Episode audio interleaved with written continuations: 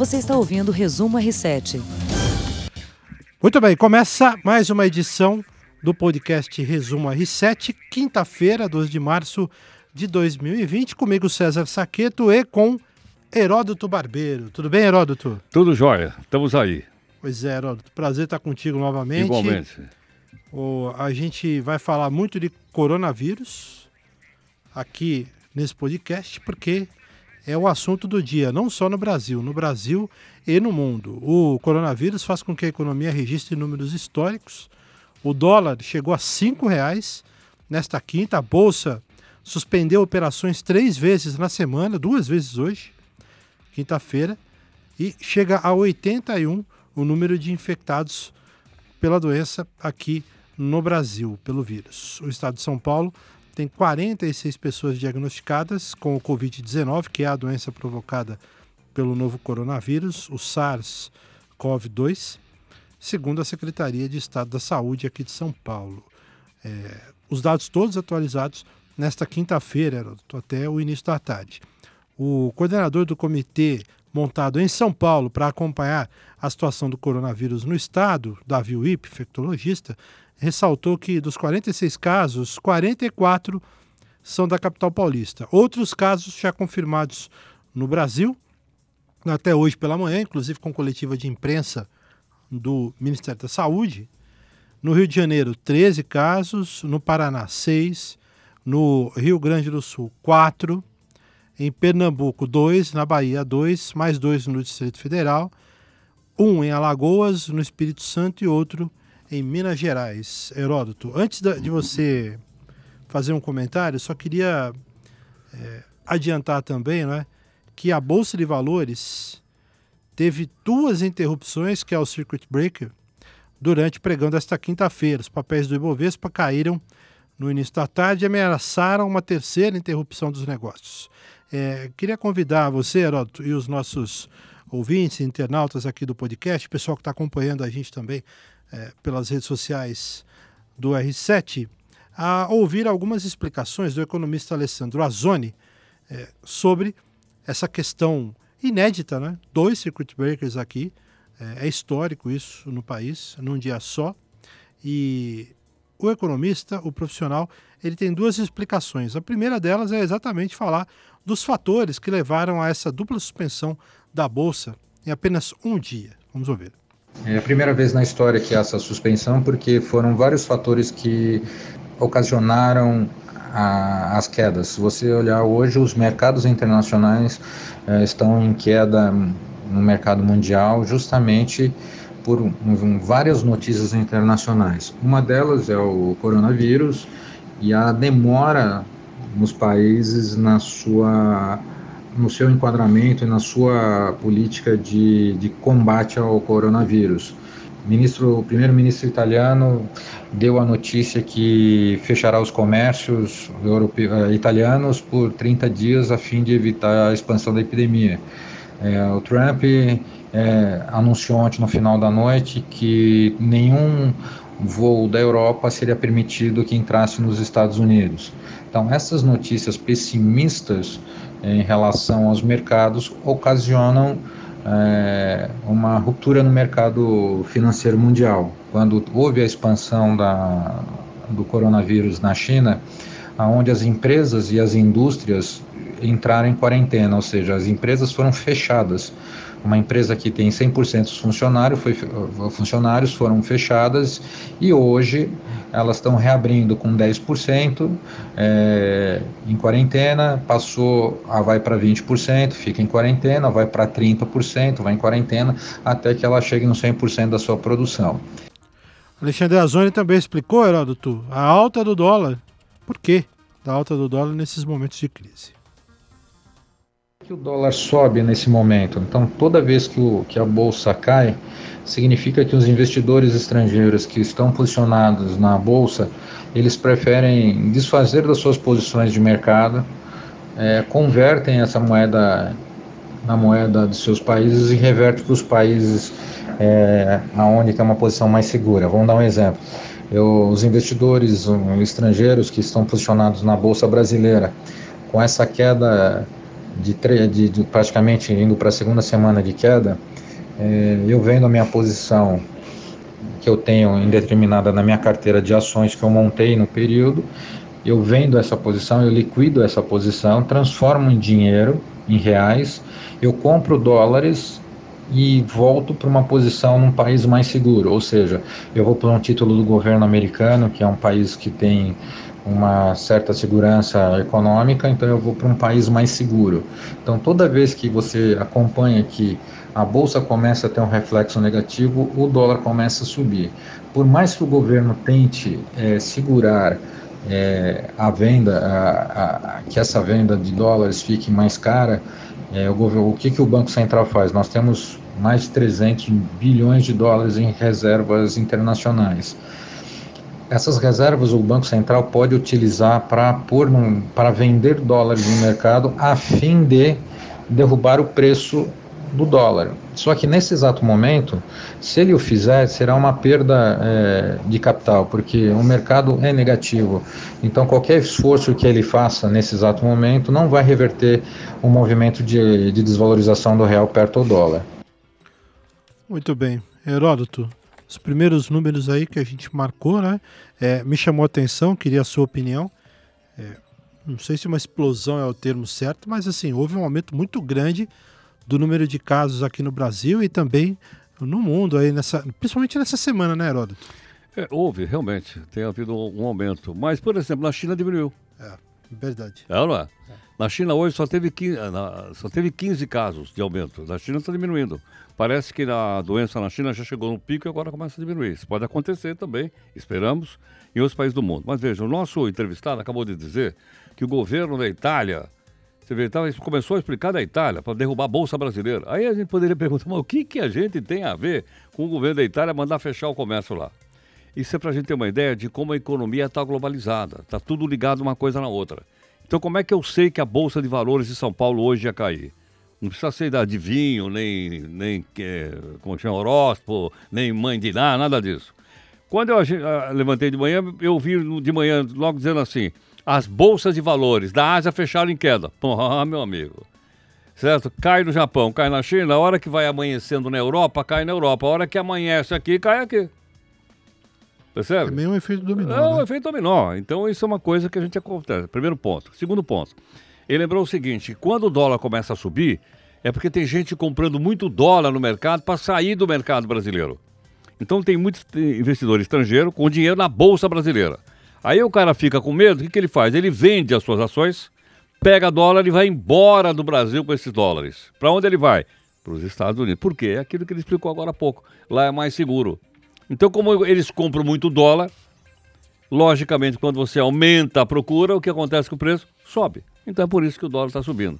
Não se trata, nem a bolsa, nem o dólar, não são problemas internos do Brasil são dois reflexos de problema externo. O que está acontecendo de, de, coronavírus no Brasil não está mexendo com a economia brasileira.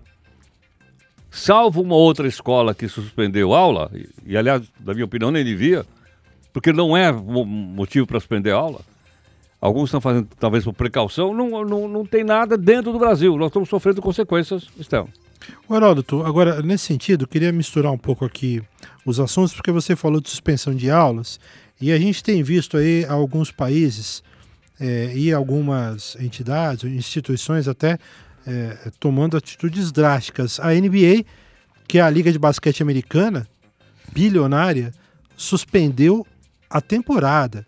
Teve, teve gente que estava na, na, na, arena para assistir o jogo e teve que ir embora para casa. Inclusive, é, lá nos Estados Unidos, no Utah Jazz, que é um dos times da NBA, já tem três casos de coronavírus confirmados. Um deles do francês Rudy Gobert. E por isso a NBA já foi suspensa. Na Liga dos Campeões da Europa, que é o principal torneio de futebol do mundo, a partida que foi realizada ontem entre PSG e Borussia Dortmund da Alemanha, pelas oitavas de final do torneio, foi disputada com portões fechados lá no Parque dos Príncipes. E aí teve uma multidão, pelo menos 20 mil pessoas do lado de fora, torcedor do PSG, né, comemorando, fazendo algazarra. Inclusive o PSG ganhou com o gol do Neymar também, 2 a 0 e está classificado para a próxima fase da Liga dos Campeões. Tem jogo nesta quinta também. É, Estou citando dois exemplos aqui. É o terceiro da Espanha. É. A, o, a Comebol também é, fez alguns adiamentos. Por exemplo, é, o, o, torneio que vai ser é, eliminatório para chegar à Copa do Mundo, né, as eliminatórias da Copa, também vai ter rodadas adiadas. É, algumas entidades e instituições tomando essas posturas. Então, agora é o seguinte, veja bem, aonde eles estão tomando essas decisões? Na Europa. Não há nenhuma razão para você tomar essa decisão na América Latina, por exemplo. Por incrível que pareça, o país da América Latina que está numa situação mais complicada é o Equador. Não é o Brasil, não é a Argentina, não é o Chile, não é o Paraguai, não é o Uruguai.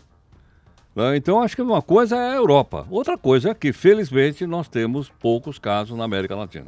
E você citou escolas hoje, os professores da Faculdade de Filosofia, Letras e Ciências Humanas da USP decidiram suspender as aulas depois da confirmação do diagnóstico de um aluno, informação divulgada por um representante de alunos. É, a assessoria de imprensa da faculdade diz que a orientação da reitoria é de que a universidade funcione normalmente. Caso algum professor decida suspender as atividades, deverá repor as aulas Esse aluno é no curso de Geografia. Foi só o curso de Geografia que foi suspenso. Uhum. Os demais estão funcionando normalmente. Agora, não sei, tem o INSPER também suspendeu aula. Eu não sei por que o INSPER suspendeu aula. Tem 2.600, rapaz, 2.600 alunos parados, não sei. Eu acho que está havendo uma histeria, eu vou usar essa palavra meio pesada, mas eu acho que está havendo uma histeria de comunicação. E a comunicação está aqui, ó, todo a mundo... A suspendeu também até dia 20. Quem? A Casper Libero. A Casper Libero também. Agora, por quê? Porque as pessoas muitas vezes não sabem o que ouviram, não sabem o que leram e começam a espalhar, entendeu? Então está havendo uma histeria, pô. A gente precisa colocar o pé no chão. O país não tem, felizmente, nenhuma morte de coronavírus. Nenhuma. Não, quantos casos nós temos hoje? Quantos? 74, é isso ou não? Já, tão, já estamos em 81. 81 casos. Pô, 81 casos, eu gostaria que não tivesse nenhum. Mas, pô, 81 casos não é um motivo para você entrar em pânico. Concorda ou não? Não há motivo para pânico. Não há. Se você pegar a Itália, por exemplo, tem mil mortes. Pô, não, não, não, não há, não há motivo. Eu acho que nós estamos um pouco, vamos dizer assim, sendo atropelado pelo volume de informação a respeito do coronavírus. Muitas dessas a gente não entende corretamente, tem que explicar, como explicou agora o nosso convidado, uhum. para a gente poder entender isso direitinho, pô. Eu, e aqui no Brasil, o secretário de comunicação do governo, Fábio Weingarten, foi diagnosticado é, hoje, quinta-feira, com o coronavírus. E, e como ele esteve com o presidente Bolsonaro na comitiva lá que foi para os Estados Unidos para se encontrar com o presidente Donald Trump, houve repercussões. O presidente americano e o vice Mike Pence não devem ser testados para o novo coronavírus, segundo a Casa Branca. Né? A justificativa é que os dois quase não tiveram interação com o secretário, com é, brasileiro Fábio Weingarten. É, e também o Trump e o Pence se encontraram com ele durante a viagem oficial, como eu disse, do presidente Bolsonaro. O presidente Bolsonaro, segundo o próprio filho, Eduardo Bolsonaro, deputado, também fez testes para coronavírus, mas está tudo bem. Então, uh, e outra coisa, onde é que ele pegou essa doença? Fora do Brasil. Nós é, não temos ainda, Unidos. felizmente, eu não vi o, o, Ministério da Saúde dizer isso, aliás, o Ministério da Saúde está fazendo um bom trabalho, da chamada propagação comunitária. Nós não temos, infelizmente, na, na, na, na Itália tem, na Espanha tem, na França tem, aqui não tem.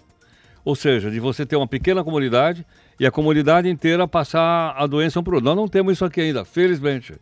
Então eu acho que o que nós temos que fazer é, primeiro, ficar calmo. Segundo, não entrar em pânico. Terceiro, seguir aquelas regras. Lavar a mão, tomar cuidado, não espirrar nas pessoas. Não, não é?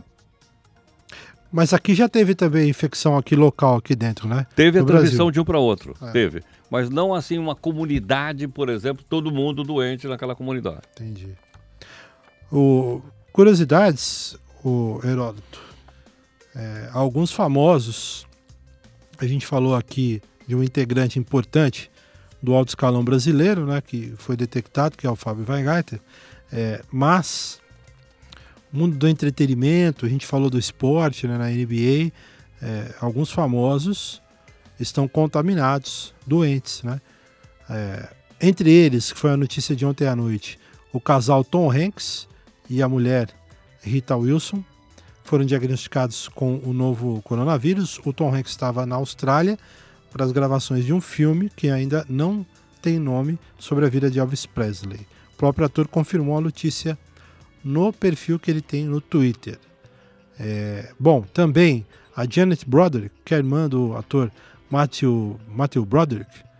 O Matthew Broderick é aquele daquele filme de 86 lá, né? Do, fugiu o nome agora. Eu já assisti 800 vezes aquele filme. Qual, qual, não me lembro. Curtindo a Vida Doidado, né? Acho que é esse. É ele mesmo. E ele também, o Rudy Gobert, como eu falei, que é um jogador de basquete do Utah Jazz.